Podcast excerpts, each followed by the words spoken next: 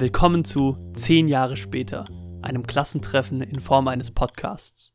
Ich bin Raphael und ich treffe hier ehemalige Mitschülerinnen und Mitschüler, mit denen ich vor 10 Jahren zusammen Abitur gemacht habe. In jeder Folge lasse ich mit einer Person ihren Lebensweg seit dem Gymnasium Revue passieren. Ich will aber auch herausfinden, welche Ereignisse und Entscheidungen diesen Weg geprägt haben und wie sich die Person seitdem verändert hat. Heute spreche ich mit Sainu, in der Schulzeit hatte ich keine Überschneidungspunkte mit ihr und kannte sie persönlich daher nicht wirklich. Dementsprechend hatte ich nach dem Abi auch keinen Kontakt mit ihr. Vermutlich habe ich heute zum ersten Mal in meinem Leben mit ihr gesprochen. In unserer Unterhaltung erklärt sie mir, warum auch andere nach dem Abi nicht mehr so viel von ihr gehört haben. Außerdem sprechen wir über die schönen und nicht so schönen Seiten von sozialer Arbeit.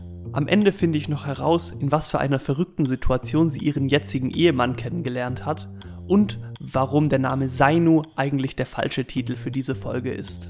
Ich finde es überragend, mit was für einer Ehrlichkeit und was für einem Humor Sainu über die teilweise schwierigen Themen spricht. Da sie in Magdeburg lebt, haben wir diese Folge online aufgenommen. Wie man an der Tonqualität erkennen kann, hatte sie leider kein professionelles Mikrofon zur Hand, aber nichtsdestotrotz wünsche ich euch viel Spaß. Ten years later freut mhm. mich auf jeden Fall, dass du doch gesagt hast, dass du mitmachen willst, weil eigentlich hast du ja am mhm. Anfang laut Fabian hat mir ja gesagt, du wolltest eigentlich ja. Machen. Ja, das ist auch, weil so, ich weiß nicht, ich habe ja den einen oder anderen so gehört und dachte so, oh, aus denen ist was geworden und ich. so, keine Ahnung.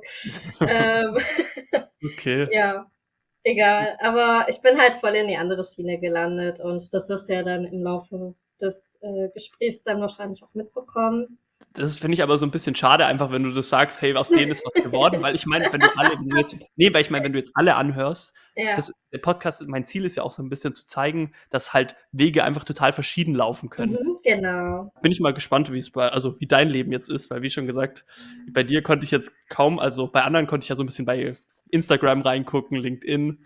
Äh, ja. Äh, Alter, mein Instagram ist auch mega offen. Und ich habe auch TikTok mit, was weiß ich, warte, 190.000 Follower oder so, keine Ahnung. Wirklich? ja. Aber gut, das, das wusste ich halt gar nicht. ja. Was machst du auf, was machst du auf, auf TikTok so für Sachen? Also früher habe ich so ein paar andere Sachen gemacht, aber mittlerweile ist hauptsächlich Tanzen. Okay. Was für eine Art von Tanzen? Unterschiedlich, von orientalisch bis hin zu indischen Tänzen und was halt so im Trend halt auch auf TikTok so durchgeht, wenn es mir passt so. Okay. Ich, ich bin nicht auf TikTok und ähm, habe mhm. deswegen wie so, so ein alter Mann, weißt du, so ganz negative Einstellung dem gegenüber. nee, ist auch, ist auch nicht verkehrt. Also ich muss ehrlich sagen, ähm, ich war auch am Anfang so ein bisschen naja, was ist das? Und hä, so ein bisschen abgeneigte Haltung. Meine Freundin hat mich eigentlich dazu gebracht, ähm, das war glaube ich auch 2014 rum oder 15 rum. Mhm. Mm, und dann habe ich ähm, erst aber 2016 die App mir runtergeladen und habe das dann das erste Mal gemacht. War aber dann eher so privat und später habe ich dann mehr gemacht. Also ich habe dann ähm, glaube ich, 2019, 2020 eher meine Blütezeit gehabt. Okay, okay. Da ging es richtig ab und da hatte ich auch ein paar Angebote bekommen, ob ich äh, Werbung machen würde für was weiß ich was. Entweder ähm, war es also ein Musiker aus meinem Land, ähm, der aber keine Ahnung in England ist ein Land für die, die dich nicht kennen? Ähm, Sri Lanka, mhm, also okay. Tamilisch sozusagen. Mhm. Ähm, Tamilisch gibt es nämlich auch in Indien, deswegen ist es eher breit. Ähm, ja, hast du mehr Möglichkeiten. Und da hat mich halt auch ein Musiker äh, darauf angesprochen, ob ich nicht sein Lied einmal nehme und dazu was mache. Und das habe ich dann öfter auch mal gemacht bei dem einen oder anderen. Mhm. Und ähm, ja, kannst du halt ein bisschen was verdienen oder machst es so, je nachdem, wie du es halt absprichst. Ne? Mhm. Genau. Ähm, und ich hatte auch für Produkte ein paar Möglichkeiten, aber darauf hatte ich jetzt keinen Bock. Okay, warum nicht? Ich meine, also ist das nicht der Traum von vielen, äh, die auch so mit Instagram und TikTok so anfangen und da so groß werden wollen, dass man dann irgendwann damit Geld verdient, indem man Produkte anpreist? Also warum hattest du darauf keine Lust? Ähm, ich weiß nicht so recht. Wahrscheinlich auch ein bisschen Angst gegen diesen Unbekannten, was dann dazu kommt, weil du weißt doch, Finanzamt steht dir gleich so am Hals so. Mhm, stimmt, Und da musst du auch gucken, ja. wie du das machst, ne? Also, weil sobald du irgendwo Geld verdienst, musst du natürlich gucken, wie machst du das? Kannst du das machen? Darfst du das machen? Worauf musst du achten? Welche Behördengänge musst du gehen? Und, und, und. Und deswegen ist es immer so zweischneidig, ne? Also, ich habe ja zum Beispiel auch dadurch ähm, Auftritte gehabt. Also, ich, ich bin auch Tänzerin. Mhm. Und ähm, tanze auch auf der Bühne so, aber halt auf hobbymäßig. Und dann ist es halt so, dass sie dann dich ähm, quasi anfragen und dann ist es halt so, dass du sagst, okay, du kannst mir die Fahrtkosten erstatten, vielleicht ein bisschen was zu essen und so. Aber mehr kannst du halt nicht machen, weil das musst du dann alles absetzen, irgendwie steuerlich, weißt du? Mhm, mhm. Und darauf hatte ich generell keinen Bock und ich habe halt nebenbei ja andere Sachen gemacht, die ja eigentlich wichtiger waren, wie Studium oder Ausbildung und so weiter und so fort. Mhm. Das ist eine Mhm. richtig gute, gute Überleitung eigentlich in unser Thema, ne? Ähm, Mhm. aber das lasse ich jetzt noch ein bisschen hinten, äh, oder wie nennt man das, vorne an? Oder das halte ich jetzt noch zurück, weil mich das TikTok-Thema nämlich schon noch interessiert. ja. Nee, weil, also ich meine, wie schon gesagt, bei mir ist so im Freundeskreis, da benutzen die meisten eigentlich so Instagram eher und auch nicht wirklich aktiv. Mhm. Ähm, deswegen, und TikTok ist ja so für mich, und wie schon gesagt, ich bin jetzt nicht alt, aber für mich ist es auch so was, was jüngere Leute nutzen. Und ich Mhm. verstehe es auch häufig nicht. Deswegen, als deine Freundin dich dazu gebracht hat, das zu starten, Mhm. hat die dir da gesagt, hey, du tanzt doch gut, auf, auf TikTok würde das bestimmt voll abgehen? Oder wie hat die versucht, dich da hinzubekommen, dass du das, dass du dir einen Account machst? Naja, es, ganz am Anfang na, hieß es ja auch Musically. Das ist ja noch mal was anderes gewesen. Mhm. Ähm, das wurde ja dann aufgekauft und nannte sich dann TikTok. Und als es Musically hieß, war es halt, ähm, dass ähm, mehr Dubbing war. Also du hast mehr so getan, als ob du singst oder so getan, als ob du sprichst. Das Mhm. war mehr im Fokus als ähm, die anderen Sachen. Das heißt, ich habe erstmal auch mehr so gesprochen, mehr den Fokus auf, ich sag jetzt mal, fast nur meinen Kopf und bis Schultern gehabt. Mhm. Mhm. Und später kam das erst, dass Leute angefangen haben, richtig zu tanzen und so weiter und so fort. Und so habe ich damit auch angefangen, glaube 2018 oder so. Mhm. Und ähm, wie gesagt, da hast du, war ich noch relativ privat unterwegs und war auch noch gar nicht so, ähm, ich sag jetzt mal so in oder so. Mhm. Ähm, und 2019 ging es dann erst richtig los und da war auch viel mehr äh, Interaktion und so. Du hast dann Leute auch über TikTok kennengelernt und hast dich ausgetauscht. Ja, so halt. Und dann gab es dann ja auch Live oder Lively damals.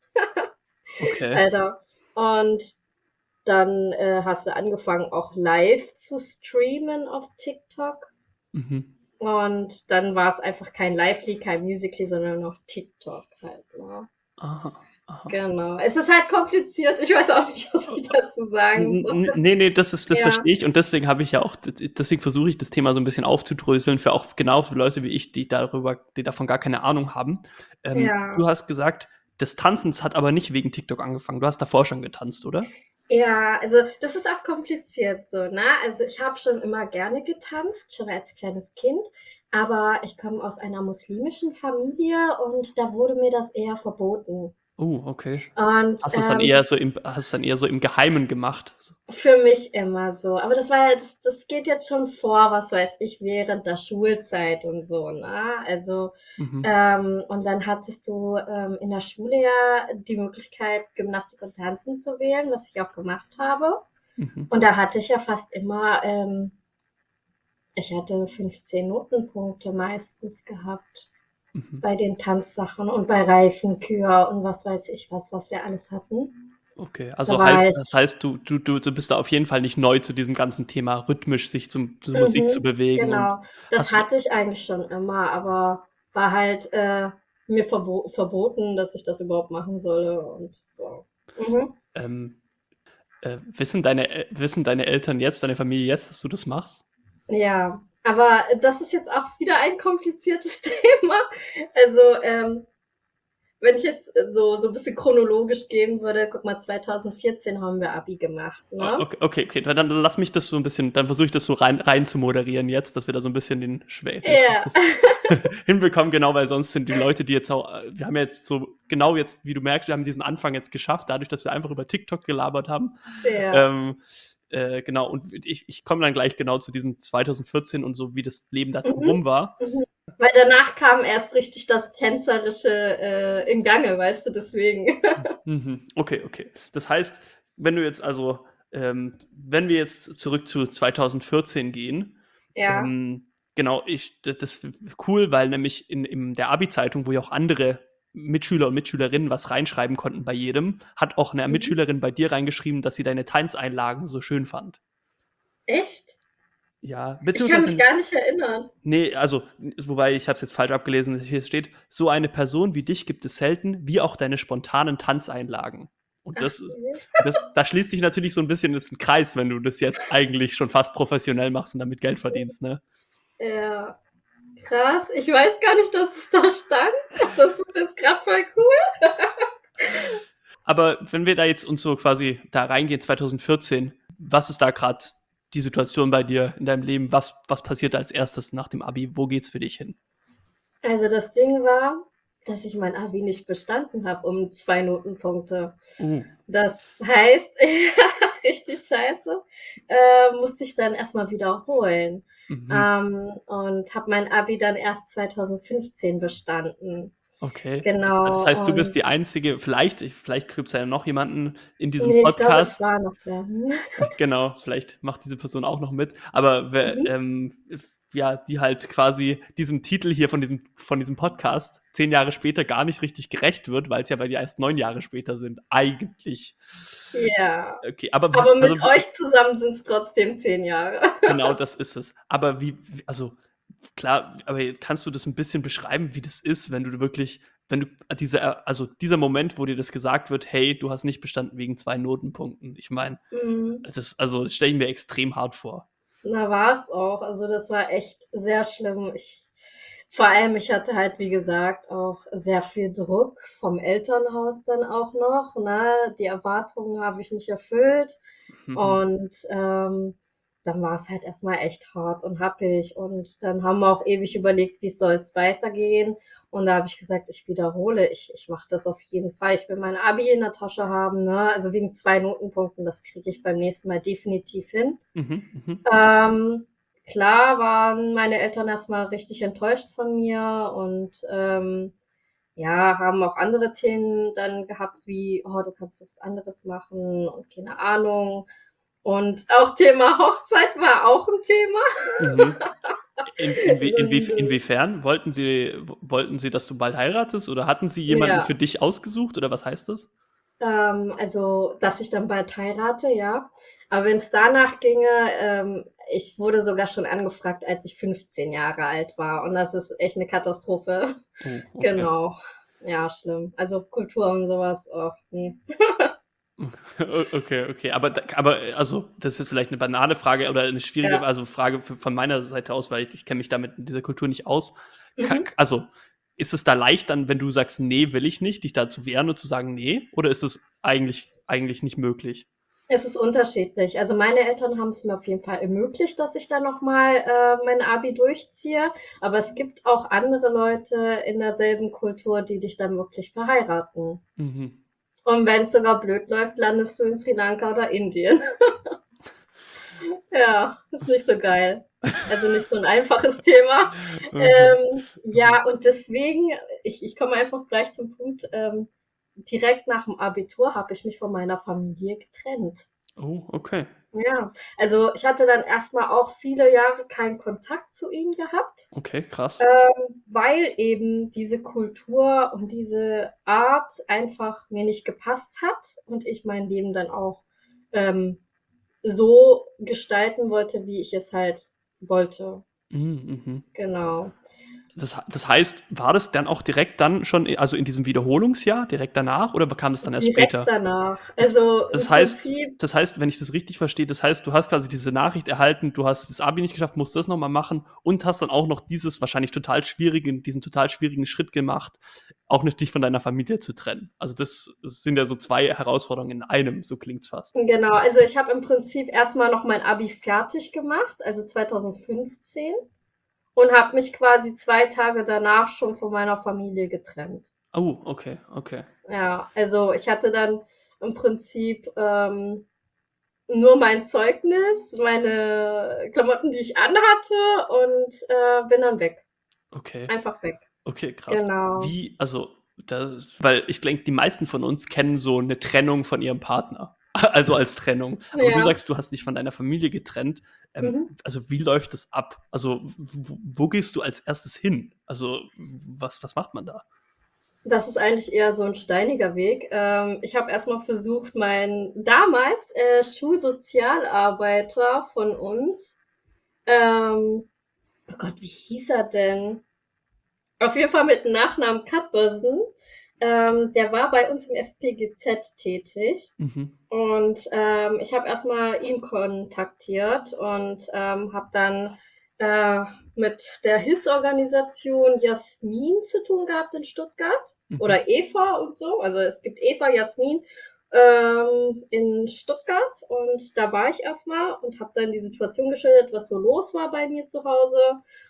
Ich überspringe ein paar Schritte, weil es einfach zu viel wäre. Mhm. Über einige Städte und über einige Freunde, die mir Dach über, über die Tage geschenkt hatten, bin ich irgendwann in Magdeburg gelandet. Okay, okay. Und da hatte ich dann mit der Hilfsorganisation Vera zu tun und die hat sich um den Rest gekümmert. Also die haben wirklich alles gehandelt, alle Behördengänge mit mir durchgegangen. Da hatte ich zum Beispiel auch die Möglichkeit zu sagen, Auskunftssperre.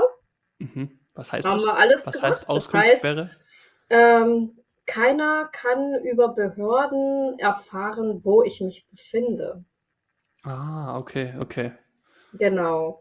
Ähm, da musst du halt auch Gründe angeben und so, die ich lieber in diesem Falle jetzt nicht nennen möchte. Mhm. okay. Genau. Aber also wenn und, ich das richtig ähm, verstehe, so kann ja. man das wahrscheinlich generell sagen. Ähm, also zu Hause sind Sachen vorgefallen, dass du gesagt hast, nee, ich will jetzt Ja. nicht, dass meine Familie mich Ja. kontaktiert in irgendeiner Weise. Ich habe wirklich keine Lust mehr auf die. Also um das jetzt mal Genau. ganz wo- aus so überspitzt zu sagen oder ganz Mhm. so zu verallgemeinern. Und diese Zeit, wo du sagst, in verschiedenen, bei verschiedenen Freunden, mit verschiedenen Mhm. Hilfsorganisationen bis Magdeburg, wie lang war das? Oh Gott, ähm, von, oh Gott, wann war ein Abi? Juni, Ende war es, glaube ich. Und im August bin ich äh, in Magdeburg gelandet. Das heißt, in diesen, was sind das, zwei Monaten, da, da, Mhm. weil ich habe mich gerade gefragt, wie lang das war. Das war jetzt nicht so, dass du da in jedem Ort schon irgendwie einen Job gehabt hast oder so. Das war Nein, nein. alles nur so übergangsweise erstmal klarkommen, Mhm. das Leben organisieren, Behördensachen. Das war wahrscheinlich alles Ja. das, oder? Mhm, genau, also erstmal musst du ja klarkommen. Ich hatte ja keinen Wohnsitz, gar nichts in dem Moment. Ich habe auch, so blöd wie es sich anhört, zwei Tage auf der Straße auch verbracht Mhm. und so, bis dann ich von einem sehr lieben Kumpel auch aufgenommen wurde. Ähm, Mhm. Siggi hieß er. Er ist Soldat. Mhm. Wo war das? In welcher Und Stadt? In Stuttgart war es tatsächlich, da war ich noch auf der Straße. Das war ja direkt danach im Prinzip. Okay, krass. Genau, und er hat mir zum Beispiel dann äh, ein Hotelzimmer ähm, ermöglicht und weil ich Panik hatte und so war der dann auch bei mir und hat sich um mich gekümmert, so. Genau, und er nennt mich auch Schutzengel, also wir haben so eine andere Vorgeschichte. Ähm, damals äh, habe ich mit ihm auch geschrieben und so und äh, der war währenddessen im Einsatz. Ähm, ich darf natürlich nicht sagen, wo. Mhm. Und ähm, dann war es halt so, dass er und seine Truppe aufgrund des Chattens ein Auto später gefahren sind. Und das Auto davor ist quasi in die Luft gejagt worden. Wirklich? Ja, und seitdem bin ich halt sein Schutzengel. Boah. Und als er dann erfahren hat, dass es äh, so bei mir gerade abging, hat er dann erstmal gleich, äh, wie gesagt, mir das ermöglicht mit einem Hotelzimmer und war für mich da. Wow. Ja. Oh, Also die Freundschaft ist auch immer noch da. Der ist jetzt auch Vater im Oktober geworden. mhm. Ja, also schon ein, einer der Menschen, der sehr wertvoll für mich ist. Ja. Also, es ist ja auch eine sehr, also fast wie schon in so einem Film, ne? Du rettest Ja. ihm quasi das Leben, also so, so, und dann, äh, ja, hilft er dir auch durch eine schwere Zeit oder ich weiß, Mhm. das ist, also, ja, ist poetisch. Ähm, Ja. äh, ich weiß es nicht, ich will da jetzt nicht meinen Finger in die Wunde legen, aber ich glaube, das kann sich Ja. echt keiner, also ich kann mir das echt nicht vorstellen. Also ich sehe halt Mhm. manchmal so quasi in Anführungszeichen Obdachlose oder nicht in Mhm. Anführungszeichen Leute, die eben da auf der Straße schlafen, auch im Winter jetzt, was ich also echt richtig hart finde. Ähm, Mhm. Wenn du sagst, zwei, zwei Nächte auf der Straße verbracht, also inwiefern äh, bist du da auch mit so einem Schlafsack gelegen oder also wie kann man sich das vorstellen? Nee, also das war ja auch zum Wochenende. Ähm, eigentlich saß ich nur auf n- eine Ecke oder in irgendeiner Gaststätte. Ich hatte ja noch ein bisschen Geld. Das heißt, ich konnte mir eine Pizza holen und konnte fast die ganze Nacht da bleiben. so, weißt du? Mhm, mhm. Also, ähm, und dann hatte ich ja schon das Glück, dass ich dann aufgegabelt wurde, sozusagen. Mhm, mhm. Aber ähm, es hätte viel schlimmer laufen können, natürlich. Ich würde sagen, ich hatte noch Glück, dass es an einem Wochenende ist und ähm, musste nur achten eben vor den Leuten, die halt besoffen waren. Und guck mal, Stuttgart ist auch eine Großstadt, da kannst du auch mal hier und da kurz irgendwo in der Ecke chillen und ähm, hast keinen Stress, so, weißt du? Mhm, ja, ja, also Mhm. das, das, ja, das verstehe ich. Okay.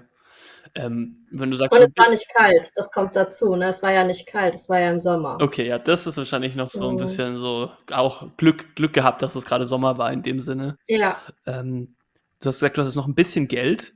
Ähm, irgendwie musste dann aber wahrscheinlich auch mal wieder neues Geld dann dazukommen. Ne? Also, Ja. wie, wo, wo kam das neues Geld? Hast du irgendwo dann einen Job gefunden oder wie, wie, hat, wie, wie hat sich das dann gelöst? Naja, erstmal waren meine Freunde da. Also, ähm, ich sag jetzt mal so, es sind Freunde gewesen, von denen ich es gar nicht erwartet hatte. Zum Teil auch.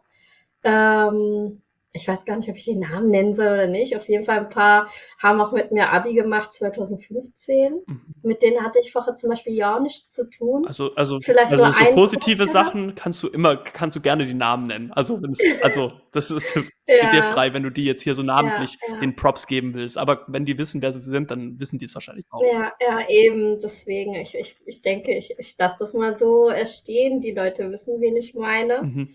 Und ähm, die haben mir halt wirklich immer geholfen, so, ne? Also da musste ich mir keinen Kopf wegen Essen oder sonst was machen. Ich bin auch furchtbar dankbar dafür, dass, äh, dass das überhaupt so alles mir ermöglicht wurde.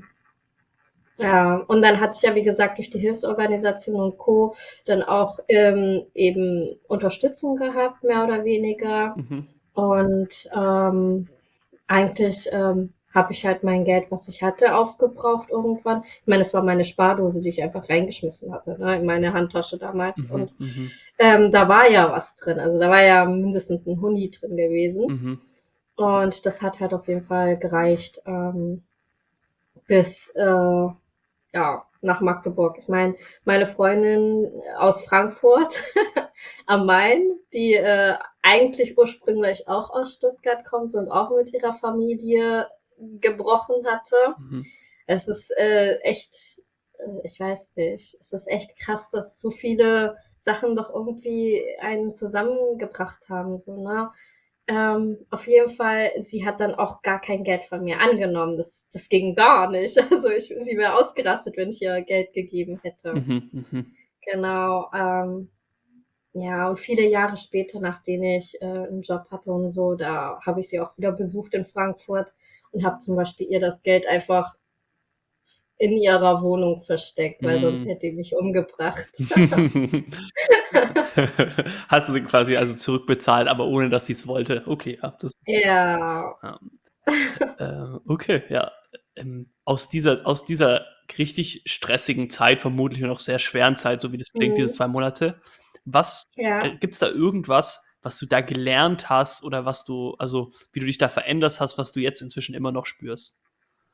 Oh Gott, ähm, ich glaube, so ein bisschen dieses Vertraue niemanden zu 100 Prozent, so ein bisschen, weißt du? Keine Ahnung. Mhm. habe ich so für mich, also, und dass ich nicht mehr so jeden vertrauen soll, nicht immer, wie soll ich sagen, ich weiß nicht, wie ich das beschreiben soll. Ich bin von der Art her viel härter geworden. Ich weiß es nicht. Also, wie beschreibt man das denn am besten? Meinst du so so wie so ein Panzer um einen rum, wisst ihr? Also so meinst du so, du, du willst, du, du öffnest dich jetzt nicht mehr so gerne oder so leicht anderen Menschen und bist erstmal so ein bisschen kalt denen gegenüber und musst erstmal gucken, wie die so drauf sind, bevor du da so ein bisschen. Genau, so also bisschen auf jeden Fall muss ich beobachten, wie die so drauf sind, klar. Aber im Prinzip bin ich trotzdem wie ein offenes Buch, weißt du? Ich erzähle wirklich alles offen, wenn man Fragen stellt, so, ne? Aber äh, ja, ansonsten weiß nicht ich, ich habe so einen Schutzpanzer um mich rum irgendwie aufgebaut, einfach so ein bisschen, dass ich nicht ähm, in der Lage bin, so ähm, richtig Freundschaften zu schließen. Da muss wirklich lange dran gearbeitet werden, dass ich sage, yo, du bist meine Freundin. Mhm. Oder mhm. mein Freund, so, das, das dauert echt lange bei mir. Mhm, mhm. Aber ko kommt es, kommt es jetzt wirklich, kommt es aus diesen zwei Monaten? Weil so wie du es gerade geschildert hast, war es ja so, da hast du echt Hilfe von vielen bekommen. Oder, ja, oder? aber auch äh, von vielen Leuten, die ich viel länger kenne, habe ich gar keine Hilfe bekommen. Zum ah. Beispiel Freunde, die 18 Jahre mit mir zu tun hatten, waren nicht für mich da oder 15 Jahre. Ähm, und die, die ich gerade mal ein Jahr kannte oder zwei Jahre, waren für mich da. Mhm. Weißt du, was ich meine? Mhm. Das ist irgendwie komisch. Oder eine Person, also die aus Frankfurt, die, ähm, die war quasi die Schwester von einem Kumpel von meinem Bruder damals gewesen und äh, hatte immer nur sporadisch Kontakt zu ihr und die hat halt ähm, mir echt viel geholfen. Mhm, mh. Das war auch die, wo du dann am Ende das Geld versteckt hast. Genau, mhm. ja, genau. Okay aber klar, das, also das verstehe ich vollkommen, wenn du da sagst, also das ist ja immer so ein, so ein Spruch, dass man die wahren Freunde erkennt, wenn man mal durch schwere Zeiten geht. Genau. So. Aber ich glaube bei dir, du, also du kannst das wirklich bestätigen. Mhm. Hm. Ähm, aber wenn du sagst, es ist jetzt schwieriger, so Freundschaften aufzubauen und so, hast du Schutzpanzer, kanntest du das jetzt so ein bisschen abbauen in diesen Jahren seitdem oder fühlst du also so, dass es immer noch so ganz schwierig ist, so neuen Leuten zu vertrauen und so zu wissen, wer ist eigentlich, wer würde mir auch helfen, wenn es mir schlecht geht? Also, das ist halt echt immer noch der Fall. Also, ich tue mir echt schwer, ähm, Freundschaften zu schließen. Allerdings bin ich immer für Leute da und offen und ehrlich. Mhm. Also, wenn mir was nicht passt, sage ich das auch. Und ähm, bin aber trotzdem für alle so da. Ich ähm, arbeite ja auch in einem sozialen Beruf, also so asozial kann ich dann auch nicht sein. aber ähm, ja, auf jeden Fall tue ich mir schwer, wirklich zu sagen, du bist meine Freundin, sondern ich sage, ja, wir kennen uns, wir verstehen uns, alles ist super, wir können auch mal was unternehmen. Mhm. Aber ich würde nicht ähm, aus meinem Mund sagen, boah, du bist meine beste Freundin. Das gibt's, glaube ich, bei mir nicht. Interessant, interessant. ja. Jetzt bist du also, um da wieder in die Geschichte reinzukommen, jetzt bist du in Magdeburg, zwei Monate später, und du hast mir, mhm. und das einzige Gefühl, was ich von dir weiß, weil wir ja auch gar keinen Kontakt hatten, ist, dass du jetzt mhm. immer noch in Magdeburg bist. Ja. Okay, also das heißt, deine Geschichte ist so auf Magdeburg fokussiert und du hast vorher schon ein bisschen angeteasert, dass da Ausbildung und Studium waren. Ähm, also ja. was kam da dann als nächstes, als du da dann Fuß gefasst hast? Also als ich Fuß gefasst habe, war es für Studium erstmal zu spät. Mhm. Ähm, da äh, hat es zeitlich dann nicht mehr geklappt. Dementsprechend habe ich dann erstmal einen Bundesfreiwilligendienst gemacht, also ein Jahr. Mhm. Sowas wie freiwilliges soziales Jahr. Mhm. Nur, dass bei dem halt noch ein politisches Seminar stattfindet. Okay. In, bei, genau. bei, welcher Organisation hast du das gemacht? Dieses Im Landesjugendwerk der AWO. Ah. Das ist auch direkt der Trägerverein, der auch viele ähm, freiwilligen Stellen auch bietet. Genau. Mhm. Okay, das heißt, da genau. hast du. Ich habe eigentlich hauptsächlich nur Öffentlichkeitsarbeit gemacht. Mhm, okay. Ähm, für eben diese ganzen freiwilligen Dienste. Okay. Und da konntest du dann auch mal reinluchsen, mal hier, mal da. Also ob es Krankenhaus war oder Kindergarten oder irgendwelche anderen Vereine. Das Landesjugendwerk der AWO ist quasi der Trägerverein und ähm, hat halt sehr viele Stellen überall in Sachsen-Anhalt. Das heißt, ich bin auch von Stadt zu Stadt gefahren mit meiner damals Kollegin, die auch im Jugendwerk ähm, einen Freiwilligendienst gemacht hat und haben dann immer zu zweit quasi Werbung gemacht für Freiwilligendienste. Hm, mhm, okay, also das war euer Job quasi, das bewerben, was ihr gerade macht. so ungefähr. Ja, genau. Okay. Ähm, wie ging es danach dann weiter? Danach, ähm, ja, also während des Freiwilligendienstes habe ich dann noch ehrenamtlich angefangen zu arbeiten im Dachverband der Migrantinnenorganisation. Okay, okay. ja, also kurz DAMIGRA. Ähm, das, wie soll ich das sagen? Also das Leitmotiv oder die Zentral oder das zentrale Ziel ist Empowerment, was die Gleichberechtigung politische oder soziale, berufliche und kulturelle Teilhabe von Migrantinnen am gesellschaftlichen Leben in Deutschland einschließt. Das mhm. heißt, auch das Bekämpfen von Rassismus, Sexismus und soziale Ungleichheit. Wir haben quasi die Frauen ähm, quasi aufgezeigt, dass sie eben Rechte haben ah, okay. und Anlaufstellen haben und, und, und. Und wir haben aber auch Sachen aufgearbeitet. Das heißt, wenn man eine schlechte Vergangenheit hatte oder ähm, ab wann haben die Mädels damals Kopftuch tragen müssen in dem und dem Land und keine Ahnung was. Mhm. Und ähm, auch bestimmte Themen ähm, angesprochen und es aus Sichten verschiedener Religionen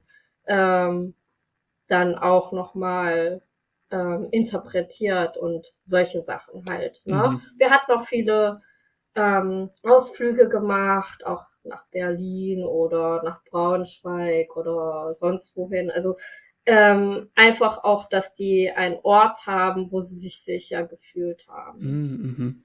Ist es also? Das war dann erst. Ja. Okay, das klingt auf jeden Fall so, als ähm, also das wäre so davon hättest du selber auch profitiert oder würdest du genau von diesem Angebot, ja. würde, das wäre ja auch genau das Richtige für dich in, gewissen, gewisser ja. Weise, oder? Naja, ein bisschen schon, weil ich fand es halt cool, ne? Also dadurch, dass ich da dann reingerutscht bin, weil ähm, die Frau, die dieses ähm, Damikra geleitet hat, ähm, die hat quasi im selben äh, Gebäude, wo ich halt meinen Bundesfreiwilligendienst gemacht habe, ähm, ihr Büro gehabt. Mhm. Und dadurch kamen wir halt irgendwann ins Gespräch und äh, dadurch kam ich dann auch da rein. Mhm. Hab eigentlich als Fotografin angefangen. okay. Okay. Und dann äh, aber tatsächlich auch Teil von dem Ganzen geworden. Hm. Und das, also das, weil, das hast du jetzt angesprochen, weil das, das war ja schon während des Bundesfreiwilligendienstes, ging das danach dann weiter damit? Ja, das ging dann auch ein bisschen weiter und danach musste ich so ein bisschen so ausfaden, also ein bisschen langsam mich dem Ganzen dann rausnehmen, weil ich dann mit meinem Studium angefangen hatte. Okay, okay. 2016, genau. Ähm, da habe ich dann mit Computervisualistik angefangen. Computervisualistik? Ja. Okay, was, was kann ich mir darunter vorstellen? Was bedeutet das? Also Computervisualistik, oh Gott, das ist echt schwierig. Ähm, also Computervisualistik ist so ähm, ein interdisziplinärer Studiengang. Den gibt es tatsächlich in Deutschland nur in Magdeburg und in Koblenz. Mhm. Ähm, und der beschäftigt sich äh, damit, wie man mit Hilfe des Computers Bilder erstellen und analysieren kann. So ganz grob und sporadisch okay, so ausgeballert. Okay. Im Prinzip ähm, es ist ein breites Spektrum. Ähm, du lernst sowas wie Datenbanken, Programmieren, Mathematik und Software Engineering, ganz einfach gesagt. Mhm. Du hast dann spezielle Kenntnisse im Bereich bildbezogene Teilgebiete der Informatik, wie ähm, Computergrafik, ähm, Bildverarbeitung oder algorithmische Geometrie. Mhm. Aber du hast dann aber auch äh, Grundkenntnisse gesammelt in Geisteswissenschaften, äh, oder geisteswissenschaftlichen Fächern wie Wahrnehmungspsychologie und Erziehungswissenschaft.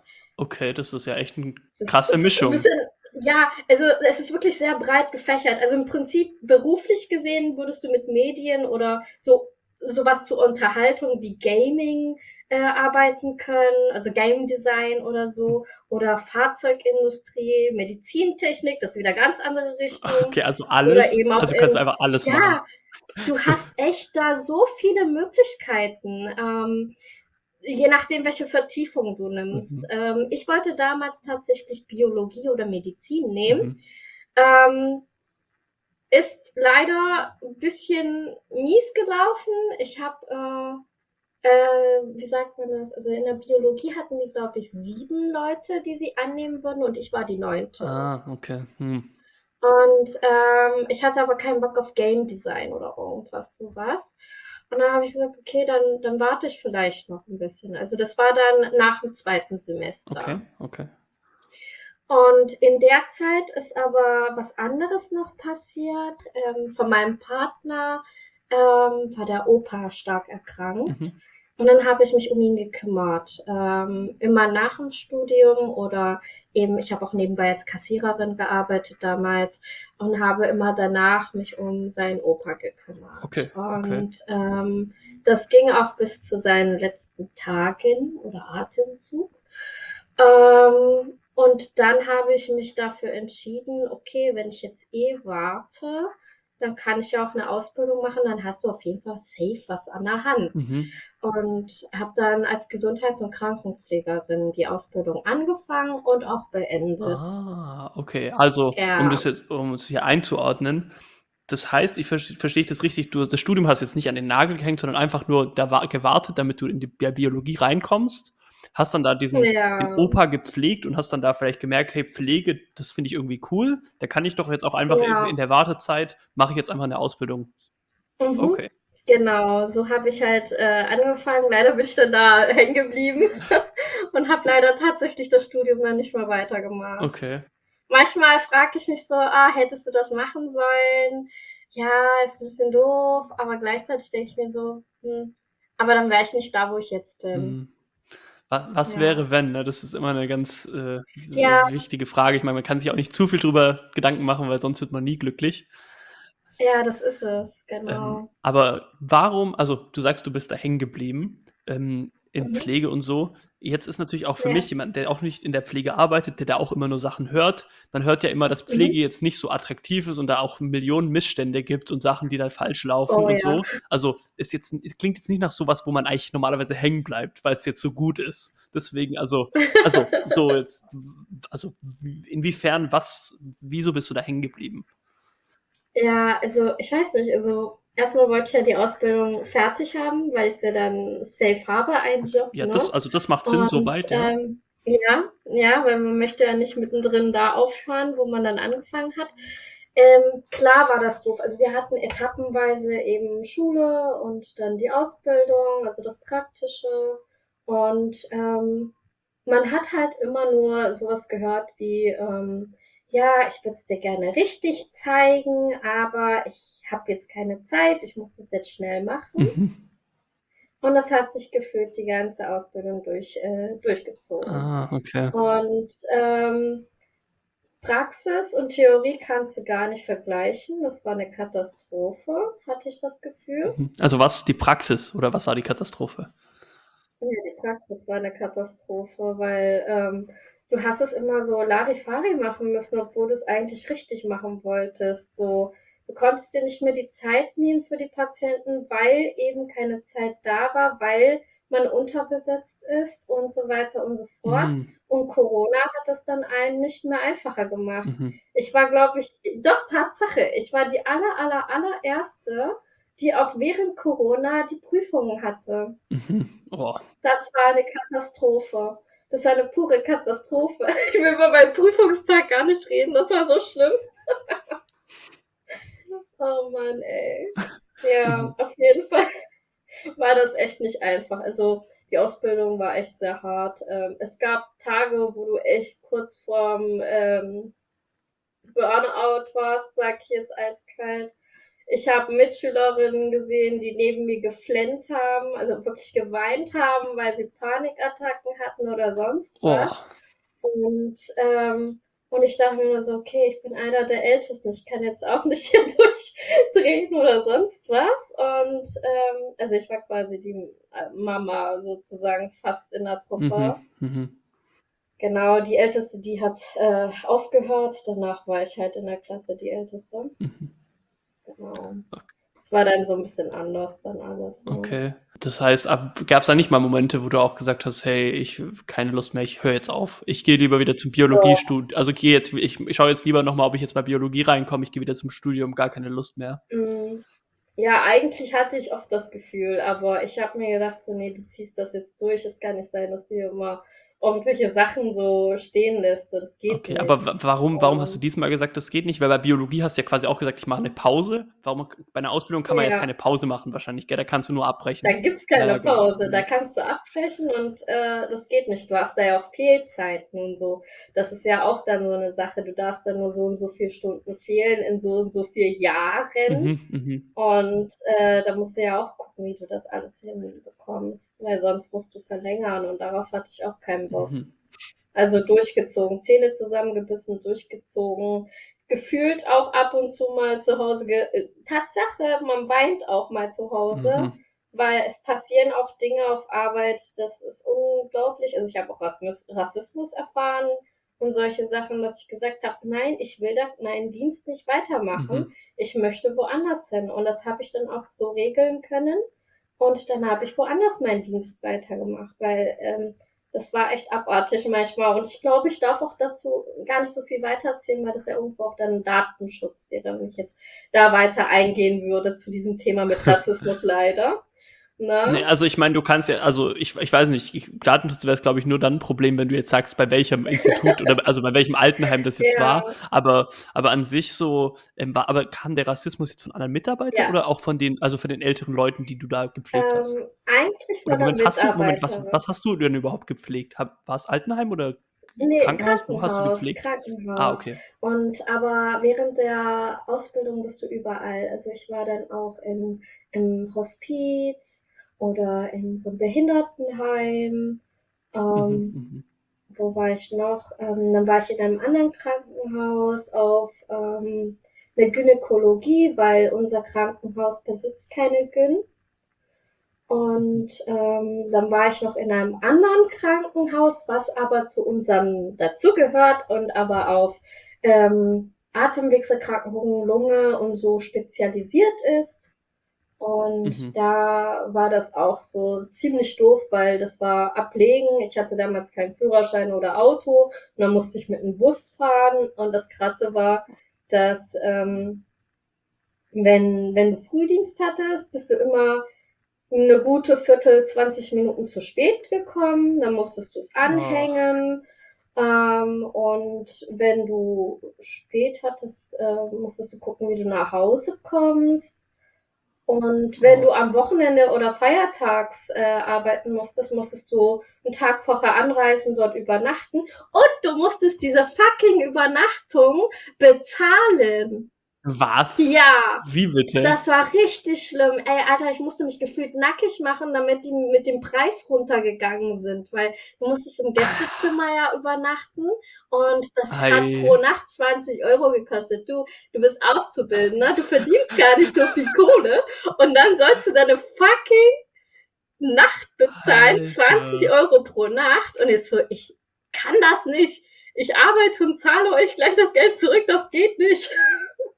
Und da musste ich erstmal mich oh wirklich, wie gesagt, komplett nackig machen. Ich musste meine Einkommen, Ausgaben, alles Mögliche öffentlich so wirklich offenlegen, dass sie dann gesagt haben, ja, das geht gar nicht, das kann sie sich gar nicht leisten, ne? Ja, machen wir drei Euro die Nacht, ja, okay. Oh, aber auch zu diesem, aber natürlich auch dafür, dass du dann auch allen denen dein ganzes, also quasi so dein finanzielles, dein finanzielles Leben da ja, ja. zeigen musst. Aber das komplett. Gute oh. war, dass die Leute danach auch nur drei Euro zahlen mussten. Oh, hey, cool, okay. Ja, etwas erreicht. Also ich meine, eigentlich ist, also so wie es klingt, ich das ist ja schon die, natürlich eine richtige Frechheit, dass du, wenn du da kein Auto hast und du da eh anreisen musst, Ja. um da zu arbeiten, dass du da nicht umsonst schlafen darfst, ist ja Mhm. schon dumm genug. Ja, richtig bescheuert. Aber das war auch voll gruselig, wenn ich da immer übernachten musste. Ich musste da erstmal übers Treppenhaus ganz hoch und dann musste ich durch eine wirklich leere Station durchlaufen, damit Oh, oh, ich dann oh, oh. in ein Treppenhaus weiter hochlaufen kann. Alter, ich habe mir immer gedacht, ich habe mir in die Hose geschissen gefühlt. Ja, jedes Mal, wenn ich da durchlaufen musste. Oh. So, hinter dieser Ecke könnte irgendwas sein oder irgendwer sein. Hinter dieser Ecke könnte noch wer sein. Und dann läufst du dieses Treppenhaus dann hoch, das letzte, und siehst ja eigentlich nur überall deine Reflexion und erschreckst dich trotzdem. Oh Mann.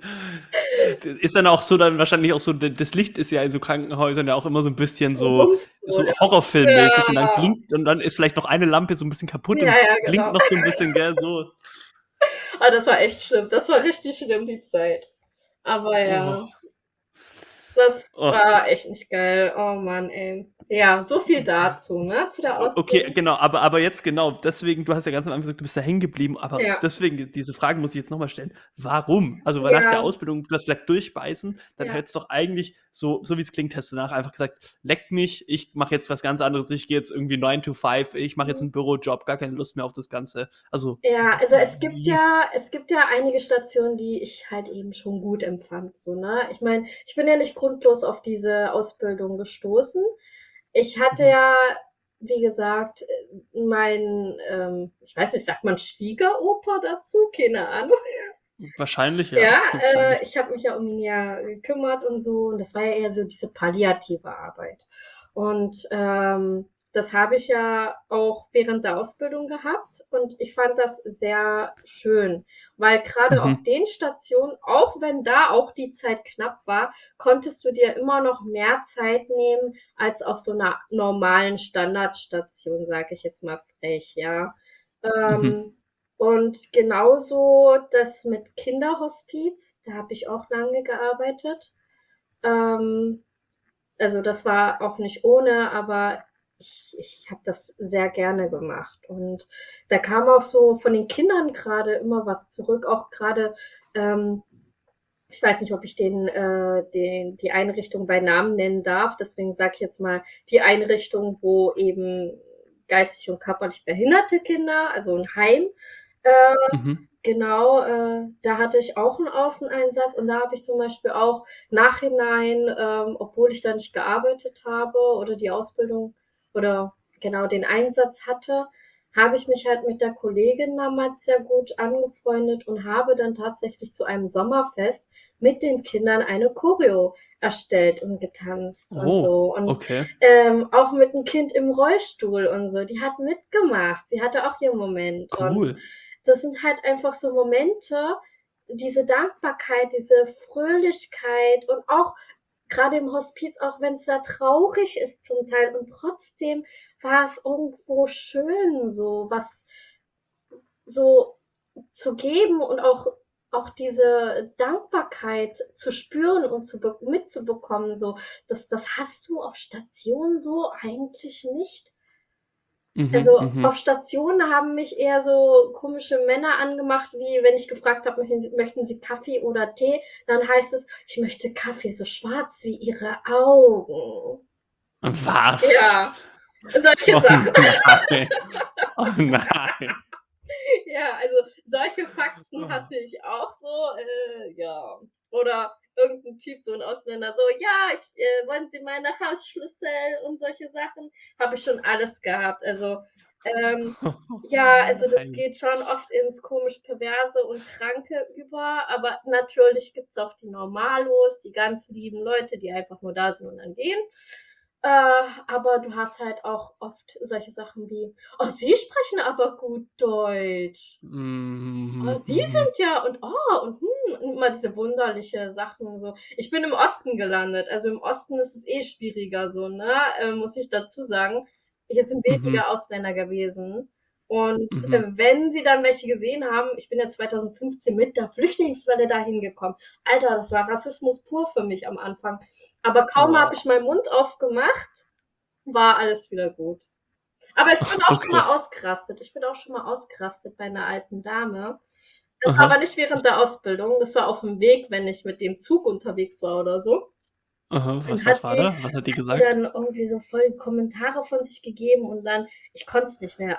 Äh, ich, ich weiß gar nicht, was ich gesagt habe, aber der letzte Spruch, den ich gesagt habe, war, und ich zahle ihre Rente. Die, hat keinen mehr auf, die hat wirklich gar nichts mehr ge gesagt oder Mucks gegeben. Die ist einfach dann so schockiert und dann weggegangen.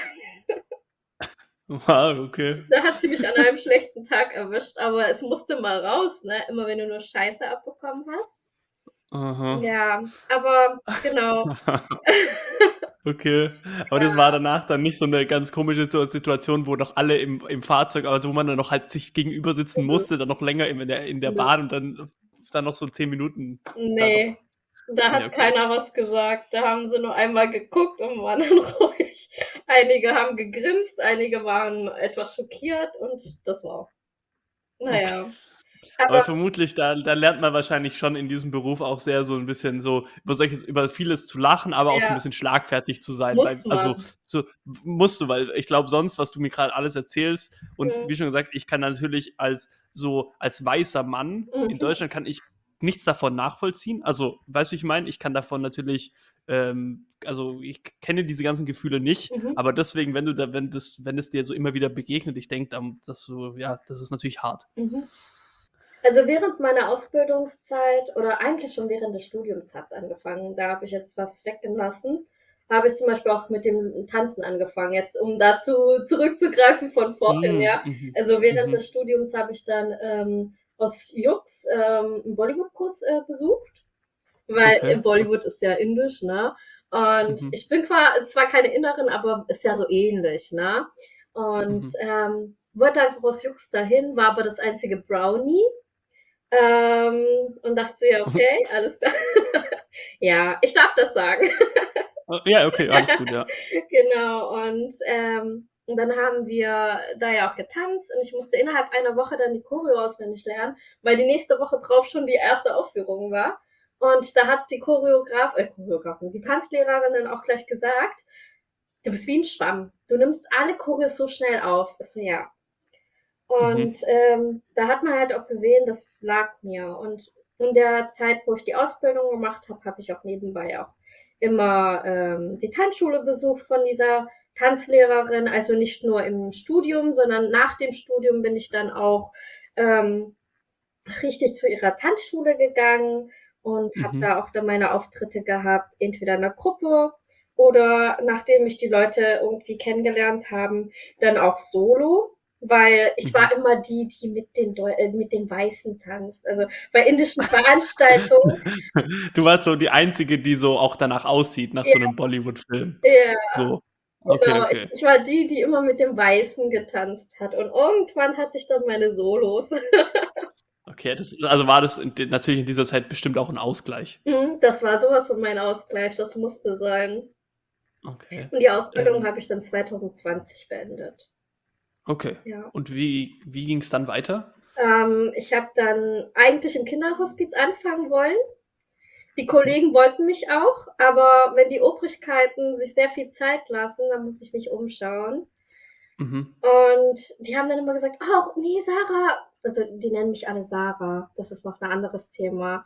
Ähm, genau, Sarah, Mensch, äh, ruf doch da und da an und, und, und. Und die haben dann Ping-Pong mit mir gespielt. Und darauf hatte ich dann irgendwann auch keine Lust, dass ich dann äh, wirklich dann mich weiter beworben hatte und äh, hatte noch tatsächlich direkt einen Tag nach der Bewerbung die Antwort, wann ich denn eventuell zum Bewerbungsgespräch kommen kann. Das war dann noch in derselben Woche gewesen und dann habe ich gesagt, dann und dann habe ich Urlaub, da könnte ich Probe arbeiten, habe ich auch gemacht und ähm, hatte dann äh, auch schon den Vertrag unterschrieben und die vom Kinderhospiz heulen mir immer noch Tränen nach. Also Ich Okay. hab Und wo war das? Wo war das genau, wo du da den Vertrag unterschrieben hast? äh, Dialyse.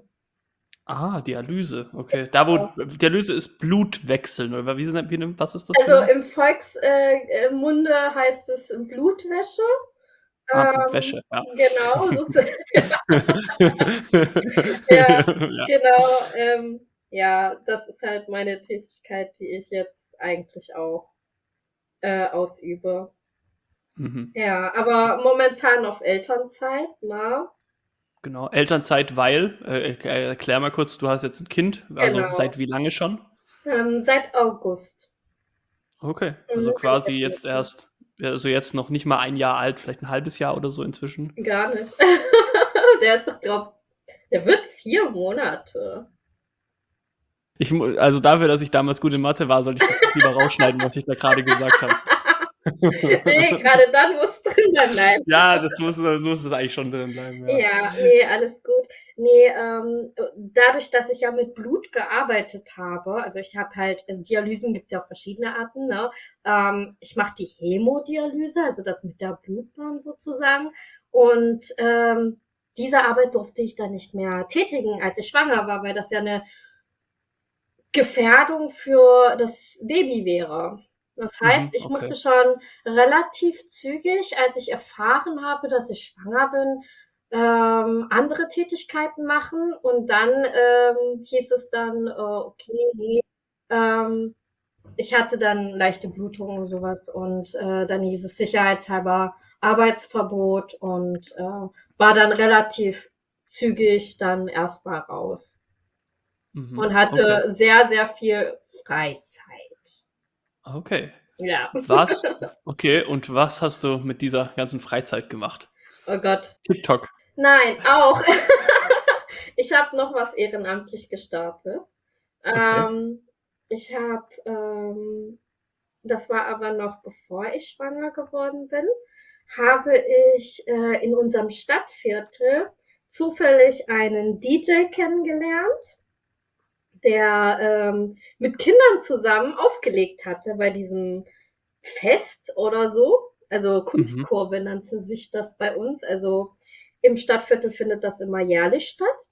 Und Okay. da hat er halt äh, Musik aufgelegt mit seinen Kids. Und ich so, hm, ist ja cool und so, kam mit ihm ins Gespräch und dann hat er gesagt, boah, solche Menschen wie dich, wir brauchen die hier bei uns und lalala. Und zwar ähm, nennt sich das Villa Wertvoll. Okay. Und da habe ich dann angefangen, quasi ehrenamtlich zu arbeiten. Ähm, jetzt muss ich rechnen, heute, das, jetzt haben wir 2023, 2022 im Oktober ähm, habe ich dann meine Bewerbung hingeschickt, dass ich Interesse hätte, Mhm. ähm, ein Ehrenamt zu starten. Und dann habe ich meine Freizeit hauptsächlich dort verbracht, habe quasi meine Arbeitszeiten in der Dialyse waren so, dass es lange und kurze Tage gab. Und an den kurzen Tagen hattest du ähm, um 14 Uhr Feierabend, 14.30 so.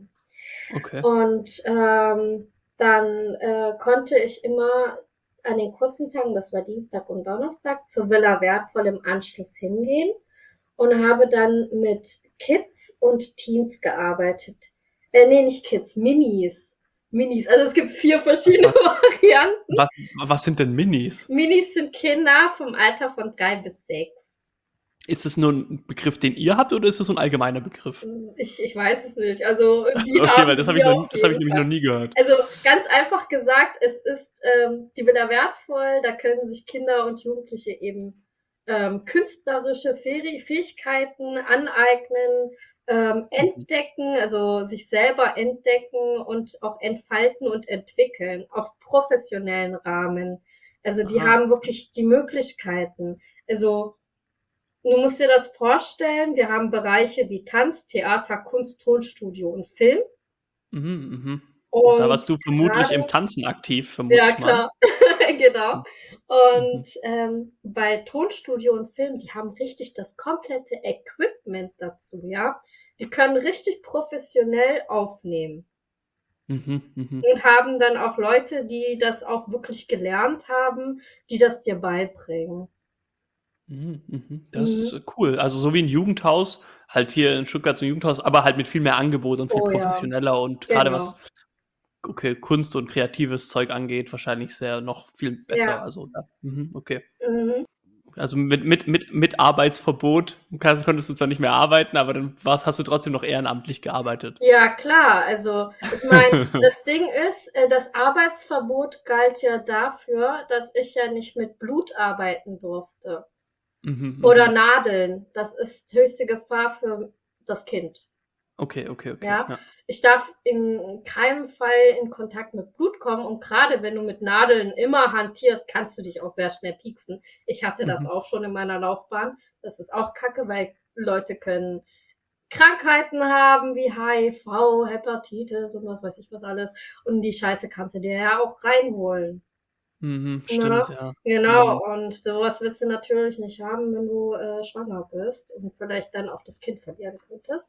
Und deswegen, weißt du Bescheid, habe ich damit halt aufgehört mit der eigentlichen Arbeit, habe dann dieses Ehrenamtliche, weil da kann ich ja auch genau sehen, wo brauche ich meine Ruhephasen, wo brauche ich jetzt Pause oder kann ich jetzt weitermachen.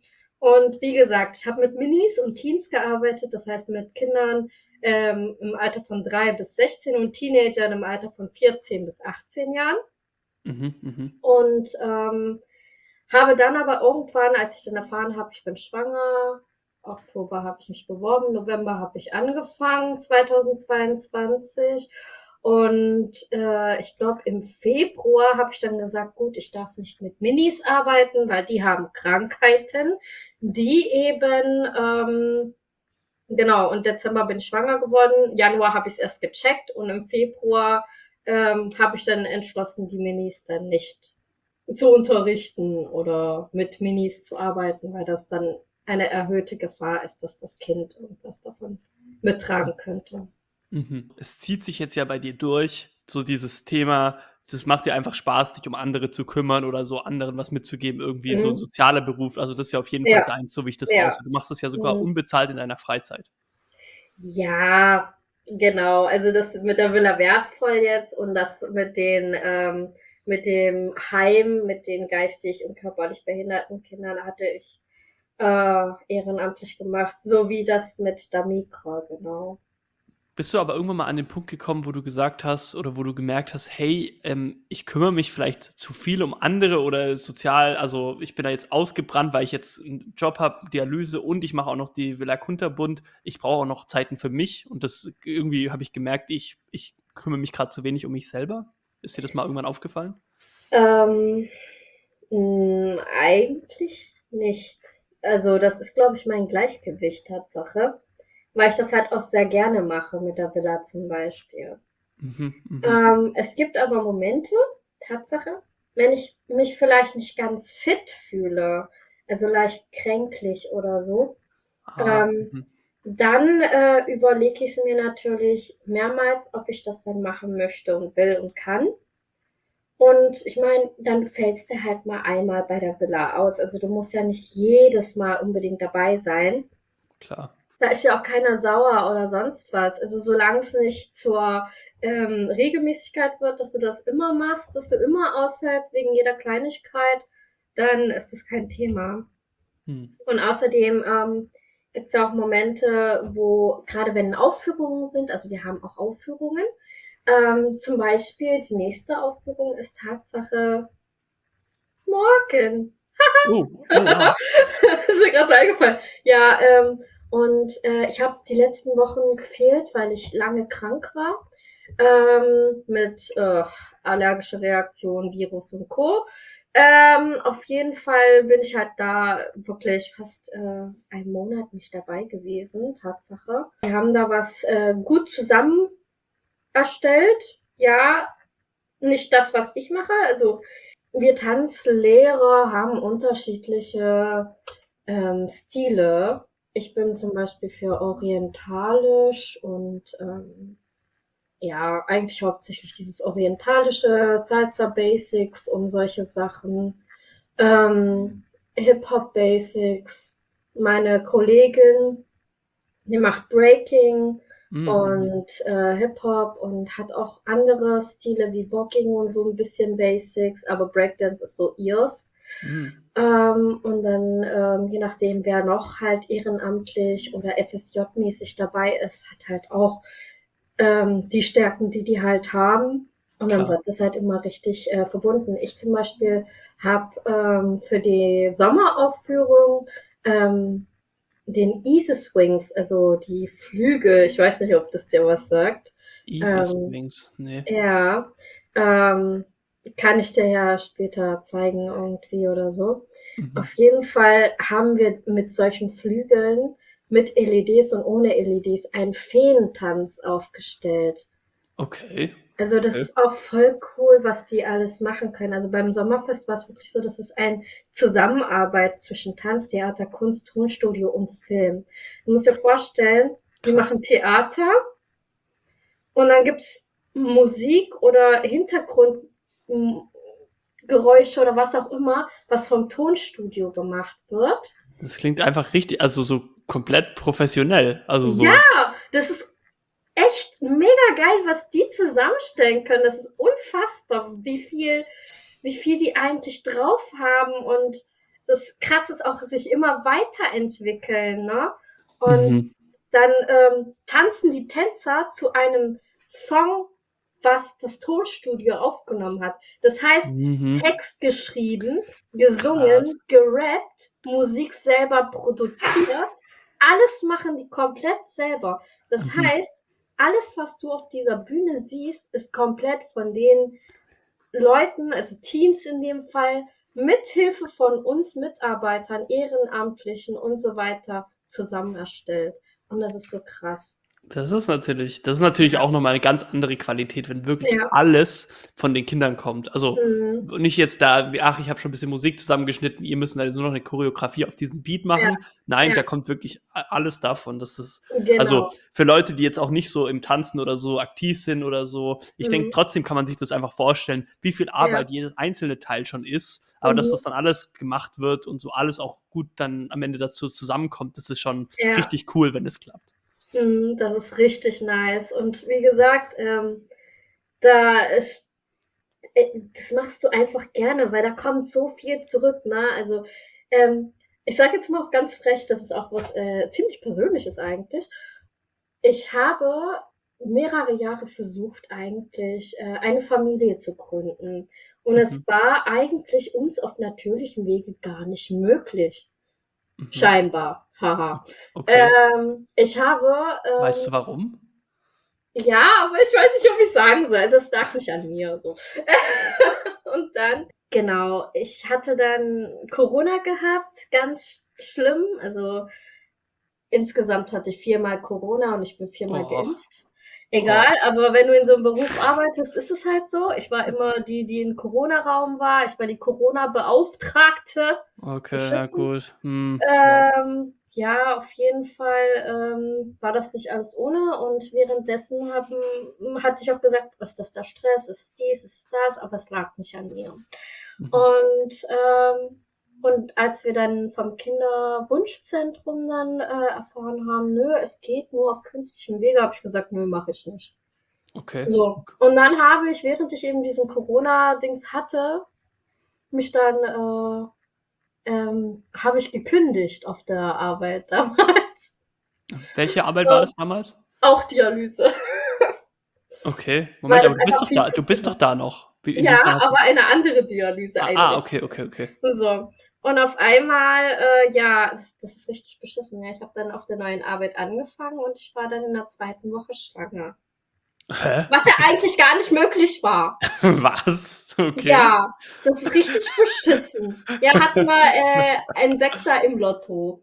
Ich So. meine, du hast wahrscheinlich diesen dem neuen Arbeitgeber, also das darf man eh nicht fragen, aber wenn die jetzt nicht Ja, gewundert hätten, gesagt, wird, wird genau. die, wirst du wahrscheinlich bald schwanger und du, so, nein, das geht gar nicht. Ja, Das so, war genau so. Das war genau so. Das ist richtig beschissen eigentlich, ja.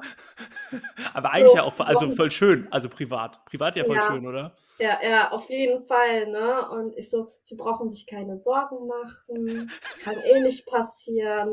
Warte, hast du das wirklich, warte, hast du das wirklich kommuniziert? Warum Ja. denn? Das muss man doch gar nicht, das dürfen die doch Die gar hat nicht. aber machen. gefragt. Die hat gefragt. Wirklich, das darf man aber nicht. Ja. Aber guck mal, ich wurde beim bei der Ausbildung auch damals beim ähm, Gespräch gefragt wegen Religion und Hautfarbe. Das darf man auch nicht. Stimmt, so, ja. Ja, also egal wo, ich werde immer irgendwie, äh, mir werden immer Fragen gestellt, die eigentlich nicht erlaubt sind. Hm. Du musst aber wissen, wie du antwortest, ne? Also ich habe hab halt äh, bei dem äh, mit der Hautfarbe ähm, ein bisschen ins Witzige reingezogen, so von wegen, also wenn ich auf der braunen Couch sitze, sagt mein Mann auch Camouflage. Und solche Faxen. Ich habe wirklich nur Scheiße gelabert. Aber ich bin durchgekommen. Wahrscheinlich auch deswegen, weil ich meine, wenn man so, ja. so offen und so lustig damit umgehen kann, auch mit so schwierigen Themen, das ist ja, ja immer eigentlich das Beste für alle Involvierten. Genau. Okay. okay. Oh Mann, ey. Nee, also wieder zum Thema, ja, äh, ich habe auch ähm, während der Arbeitszeit dieses Gefühl gehabt, okay, ähm, nein, äh, es ist mir zu viel, mhm. aber nicht bei der ehrenamtlichen Arbeit. Okay, krass. Und da hatte ich äh, auf keinsten Fall oder Wege diese, diesen Gedanken verloren, dass das mir zu viel werden würde. Weil es war auf jeden Fall was Besonderes und ich habe dann auch immer gesagt, okay, ich kann nicht schwanger werden, bla bla bla. Äh, werde ich halt keine Mutter, Tante Sarah-Modus an, so weißt du? Mhm, mh. Und ähm, dementsprechend war das für mich dann so, einfach, die Kinder waren um mich rum, die Teenies waren um mich rum, ich war für alle so wie eine Mutti. Ah, ne? ah ja, ja, genau. das ist so ein bisschen auch so dieses, das, wenn du selber das nicht hast, dann holst du es dir von woanders her, so ein bisschen ja, böse gemeint, aber dass du da so ein bisschen, das, wenn du das Mutter sein wolltest, so und das, ja. dann, dass du es dort ausleben konntest, so ein bisschen. Könnte ich, aber mhm. wie im, im Prinzip ähm, hatte ich es ja schon vorher gemacht, ne, diese Tätigkeit. Ähm, nur, dass ich irgendwann gesagt habe, so, okay, wenn es dann nicht geht, dann ist es halt so, dann bin ich halt Tante Sarah, so, ne? Okay. Und, war das, war das, warte, warte, war das einfach, das, das zu akzeptieren? Weil das stelle ich mir auch sehr schwer vor, das zu, also gerade als der, vom Kinderwunschzentrum, als die gesagt haben, das geht nicht, das auch zu, das mhm. zu akzeptieren, ist ja jetzt nicht von einfach so von jetzt auf nachher, okay, so ist es ja nicht, oder? Nee, also definitiv nicht. Also mein Frauenarzt wollte mich noch aufschlitzen und irgendwelche ähm, Spiegelungen machen, Bauchspiegelungen und Co. Mhm. Hätte ich das gemacht, wäre ich jetzt nicht schwanger. Das war genau zu dem Zeitraum. Uh, okay, krass. Stell dir mal vor, ich habe gesagt, oh. nö. nö. Gut. War alles gut. richtig. War alles richtig, so wie es gelaufen ist, ne? Oh. Ähm, ja, sehr viel Glück auf jeden Fall, ne? Irgendwo. Mhm. Würdest du, das ist, eine, das ist eine interessante Frage. Ich meine, du hast ja gesagt, dass du am Anfang nicht mitmachen wolltest, weil du so die anderen angehört hast und gedacht hast, hey, die haben irgendwie es geschafft, im Gegensatz zu dir, ja. so hast du es formuliert. Was, mhm. ähm, also jetzt, wo ich deine Geschichte gehört habe, zum ersten Mal auch richtig. Also ist natürlich sehr herausfordernd. Ich glaube, es ist viel herausfordernder als viele von ähm, anderen Leuten, die sagen, oh, mein Studium war so schwer. Also da mhm. hast du mhm. schon ganz andere Sachen erlebt. Ähm, ja. Aber würdest du sagen, du hattest viel Glück?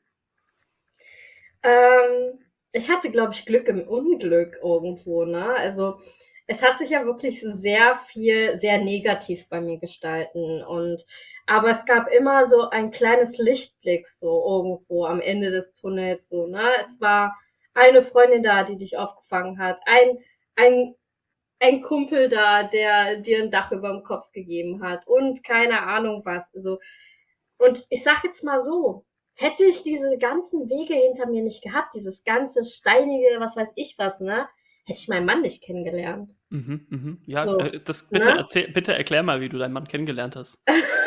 also, wenn du darauf eingehen willst, ja. also zumindest, weil das, weil, so wie ich es verstehe, war das ja auch Glück oder hat sich aus diesen anderen schlechten Sachen so raus ergeben? Ja, irgendwie schon. Also, das ist ähm, nochmal schwieriger. Also, wie gesagt, ich hatte ja mit den Hilfsorganisationen zu tun, bla bla bla war in Magdeburg angekommen, hatte dann mit der Hilfsorganisation Vera zu tun mhm. und die ähm, hat mich dann erstmal in ein Frauenhaus gesetzt. So, das Ding war aber, in Magdeburg selber waren die schon überfüllt. So, dann musste ich woanders. Dann war ich außerhalb von Magdeburg in einem ähm, kleinen Kleckerdorf. Ich würde sagen, es ist ein Kaffenloch, keine Ahnung, was das war. Okay, okay. Ähm, da ähm, ich weiß gar nicht, ob ich das sagen kann, deswegen sage ich jetzt den Stadt nicht, äh, den Dorf nicht. Ähm, und äh, da war ich dann und war eigentlich in einer Dönerbude.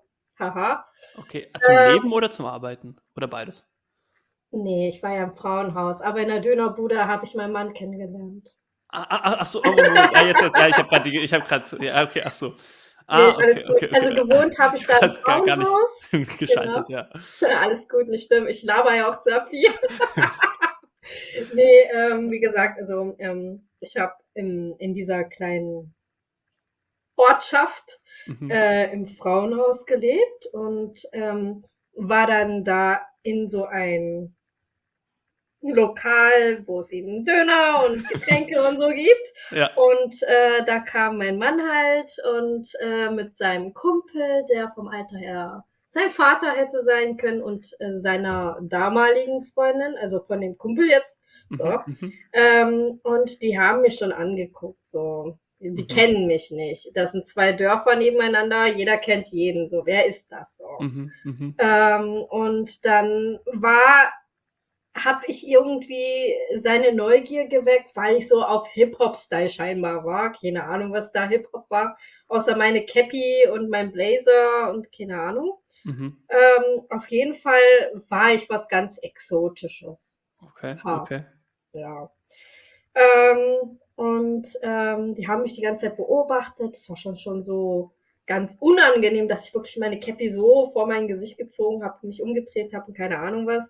Und ähm, als sie dann gehen wollten, kam dann sein Kumpel und hat dann gefragt, sag mal, wie alt bist du eigentlich? Und ich war so schockiert. Ich war so schockiert. Ich wusste nicht, was ich sagen soll, ne? Ich guck den an und sag so, na, schätz mal. Mhm. Mhm. Klassiker, Und ja. dann, naja, was soll denn das so, ne? Ja. Und dann ähm, hat er so gesagt 22, 24. Und dann hat ein Besoffener von meiner Seite, mit dem ich nicht gerne zu tun hatte, ähm, gesagt, nö, die ist sogar 19. Damals war ich 19. Und der so, oh, okay, gut, und geht einfach. Die okay. wollten einfach nur mein Alter wissen. Mein Mann hat das mir später natürlich gesagt, um zu wissen, ob ich volljährig bin. Mhm. Mhm. Mhm. Ja, das war auch sehr lustig. Ähm, und im Prinzip ähm, waren sie dann schon fast weg äh, aus der Tür raus, als dann diese eine Freundin dann meinte, der andere Junge wollte es wissen. Ähm, der ist zu schüchtern. Okay. In dem Moment ist äh, mein Mann gleich schnell rausgerannt gefühlt. Also der war schockiert und ist rausgegangen. Einfach Okay, also, okay, also er war schon sehr schüchtern. Okay, ja, verstehe, okay. Keine Ahnung, was das war. Also der ist eigentlich nicht schüchtern. Ähm, auf jeden Fall habe ich dann meine Freundin damals gefragt, hey, was soll denn das? Fragt nach meinem Alter und geht. Wie alt ist er überhaupt? Und dann ist der Besoffene von meiner Seite, den ich nicht ausstehen kann, rausgegangen. Und ich so, was macht er jetzt? Und dann kam er mit meinem Mann zurück. Okay, Also, okay. ach, Kacke, so. Dann war es so ein Schockmoment, der stand vor mir, ich stand vor ihm und dann so, "Hm, ja, was ist jetzt los? Und Vor dann- allem so halt auch drei, vier Leute gucken einander auch so zu. Dann Ja. noch, das ist ja auch echt, oh. Das war echt schlimm. Und dann stand er dann so vor mir und ähm, war aber ganz, ganz fein so. Ne? Also das Ding ist, sein Erscheinungsbild vom Beginn, also der hatte quasi so eine großen Jordan-Schuhe an, große, schlabbrige Jogginghose in grau, so ein Jogging-Oberteil Teil mit äh, Hoodie, mit so einem Kapuze und der Mhm. hat so einen Glatzkopf, so ein bisschen ganz kurz geschorene Haare, so, ne? Mhm. Und diese Kapuze hing so an seinem Kopf, dass es so weiter hoch weiterging, wie so ein Alien-Kopf. Okay, Ja, okay, okay. dann okay. Ich kann es mir ein er bisschen noch so eine- vorstellen, was du meinst, ja. So eine Sonnenbrille. Und als er damals reinkam in dieses Geschäft, ganz zu Beginn, da hat er mit einer Hand die Kapuze weggeschlagen nach hinten und mit der anderen Hand einfach nur diese Brille nach hinten geschoben. Aha. Das sah total uncool, also keine Ahnung, das sah so richtig krank aus. So mein Lächeln, mein freundliches Hallo-Lächeln ist in so ein, oh mein Gott, was ist das für einer? Okay, okay, Ja. okay. Und auf jeden Fall, als er dann aber zurückkam mit diesem Typ da und vor mir dann stand, ähm, hat er ganz anders gewirkt, so, ne? Der hat ganz ruhig mit mir gesprochen, so, hallo, mein Name ist Stefan, la la la, wir können uns ja mal zum Kaffee treffen und hat nur in meine Augen geguckt, was ja auch immer sehr wichtig ist, ne? Mhm, mhm. Ähm, und hat dann äh, gesagt, so ich kann ja meine Nummer geben und hm, hm, hm. und ich so, ja, ich glaube, das wird nichts, ich ziehe bald weg und solche Sachen, ne? Mhm, mhm. So, und dann fragt er, wo ziehst du hin? Ich so, ja, nach Magdeburg. Und dann hat der Besoffene von mir sich so kaputt gelacht, da haben wir, haben wir uns alle erschrocken. Und dann sagt so, äh, hättest du mal vorher auf sein Autokennzeichen gucken sollen. so. Wie in so einer Komödie. ja! Und dann ähm, war das so, so, ja, okay, alles klar, scheiße, so innerlich, ne? Mhm. Aber okay, und dann hat er mein Handy in der Hand, hat seine Nummer eingetickert und hat aber kein Missed Call, also sich nicht selber angeklingelt oder so und hat mir eigentlich die Möglichkeit gelassen, selber zu entscheiden, ob ich mich melde oder nicht. Mhm. Ja, das ist natürlich, das, das ist natürlich nice. Also, Das war ein richtig guter Zug. Äh, dann wurde er erst interessant. ah, okay, okay, okay. Ja, genau. Und dementsprechend, äh, ja, haben wir uns so Stück für Stück dann kennengelernt Mhm. und Hast du dich dann aber, aber hast du dich dann gleich entschieden, ihn auch dann zurückzurufen, also anzurufen Nee, oder? Das hat ein bisschen gedauert. Also, das, das, da tut er mir auch ein bisschen leid. Aber ich habe ihm dann nur geschrieben, so, ja, ich bin jetzt in deiner Stadt, so mäßig, weißt du, weil ich gerade die Wohnung äh, ähm, besichtigt hatte damals. Mhm, Und äh, lustigerweise im selben Stadtteil, das wusste ich aber auch nicht, mhm. dass der da auch wohnt. Ähm, aber er war Pendler.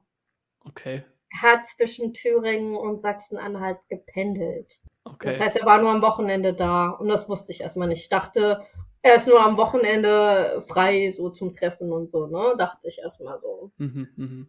Genau, auf jeden Fall habe ich ihn dann äh, nach knapp eineinhalb, zwei Wochen erst äh, angeschrieben und dann hat er auch geantwortet so für mich, hallo Sarah, schön, dass du ähm, dich meldest, bla bla bla, hättest du am Wochenende Zeit so.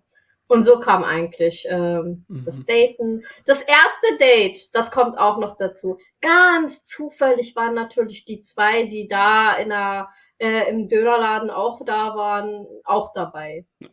okay, Ja. okay. Also ich war schon fertig mit Essen, ne? Mhm. Und ich dachte, jetzt sind wir fertig so mit Essen, ne? Ja. Auf einmal kommen die ganz zufällig um die Ecke und essen. Und ich dachte, er wäre fertig. Nein, dann hat er noch einen Teller genommen. Das war so All-You-Can-Eat-Buffet mäßig. Mhm, weißt du? mhm, mhm.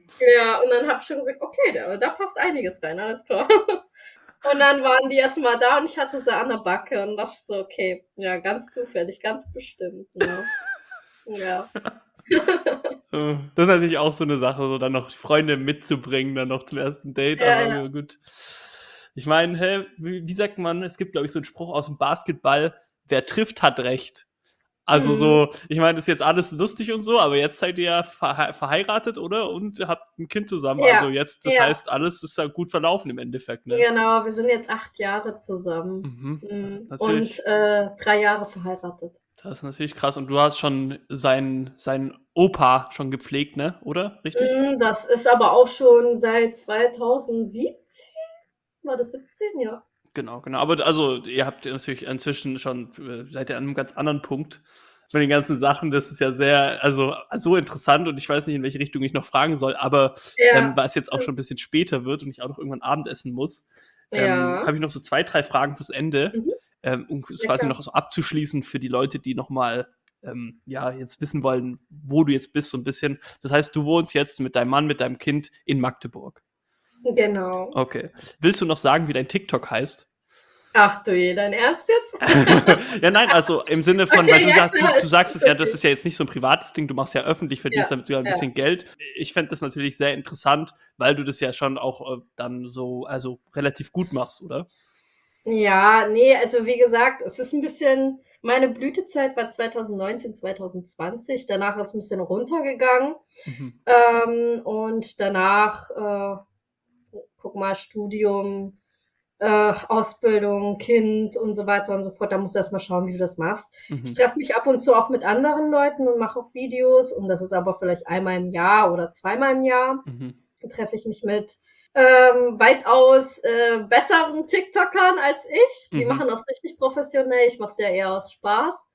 Und da hatten wir zum Beispiel für ein Video, was wir zusammen gedreht haben, 500.000 Likes oder so. Okay, wow. Ich weiß Und nicht, ob das, ich weiß nicht, ist das, ist das viel? Es ist viel. Okay, okay. Viel. Also, Genau. Okay. Also über, was weiß ich, als ich das letzte Mal geguckt hatte, waren es sieben Millionen Aufrufe. Also genau, auf jeden Fall, ich heiße, das ist auch lustig, Who am I Sarah? Weil es zu viele Sarahs damals gab. Who am I Sarah in einem Wort? Ja. Ähm, also wer bin ich Sarah mäßig, Mhm, weißt mhm, du? mhm, ja, Und ja. tatsächlich war das, äh, war der Name entstanden, wie gesagt, es gibt zu viele Sarahs, ähm, über einen Jackie Chan-Film, der Who Am I heißt. Du meinst der Also Name? ich weiß nicht wieso. Du meinst dieses Ja. jetzt der, der, der TikTok-Name Who am I oder der Name Sarah? Who Am I? Ah, Und dann mein Name Sarah. Also der Name Sarah, der, den habe ich ja schon immer gehabt. Also ich hieß ja Seino Sarah. Das Ding ist, ähm, ich habe, als ich mich von meiner Familie getrennt hatte, den ersten und meinen Familiennamen weggestrichen. mhm, mhm, Das heißt, es gibt keinen, der mich Seino nennt. mhm. Den Namen gibt es nicht. Den gibt es nicht mal im Geburtenregister. Ah, okay, hast du dich Der also, ist komplett weg. Ah, hast du dich da also quasi da auch den Namen geändern lassen? So? Also genau, Namensänderungen Mhm. haben stattgefunden. Zwei, einmal wegen Nachname und einmal wegen Vornamen wegstreichen. Der Name Sarah hat schon immer existiert. Das war der zweite Vorname von mir. Mhm, mhm, mhm. Und ähm, das Ding ist, ich habe auch Sarah eher bevorzugt. Allerdings gab es immer eine Sarah in der Klasse und dann haben die Lehrer einfach gesagt, sein Punkt aus, so, ne? Mhm. Und irgendwann änderst du es nicht mittendrin, ne? Ja, ja, ja. Ja, und dementsprechend äh, ist der Name Sarah eben nie so richtig aktiv äh, in Stuttgart gewesen. Mhm. Nur außerhalb der Schule, als ich Capoeira und Co. gemacht hatte. Ähm, aber ähm, hier ähm, gibt's den Namen gar nicht. Also es ist nur Sarah. Okay. Ich glaube, jetzt haben wir echt nochmal einen krassen Einblick bekommen in dein Leben Mhm. und auch so in deine Vergangenheit, was, also ich, ich fand es wirklich richtig cool, wie du dich geöffnet hast und was ich so gehört habe, weil das halt auch ein sehr, sehr außergewöhnlicher Weg ist und ich glaube, deswegen wird es auch sehr, also sehr viele Leute sehr interessieren und vielleicht auch den einen Mhm. oder anderen abholen, weil die vielleicht auch schwierige Phasen durchgemacht haben, von die, die sie aber gar nicht so gerne erzählen. Und jetzt, wenn sie das vielleicht hören, denken sie, hey, ich bin nicht der Einzige oder die Einzige. Ähm, das ist natürlich, also deswegen nochmal vielen Dank für deine Teilnahme, dass du dir die Zeit genommen hast. Ja, gerne.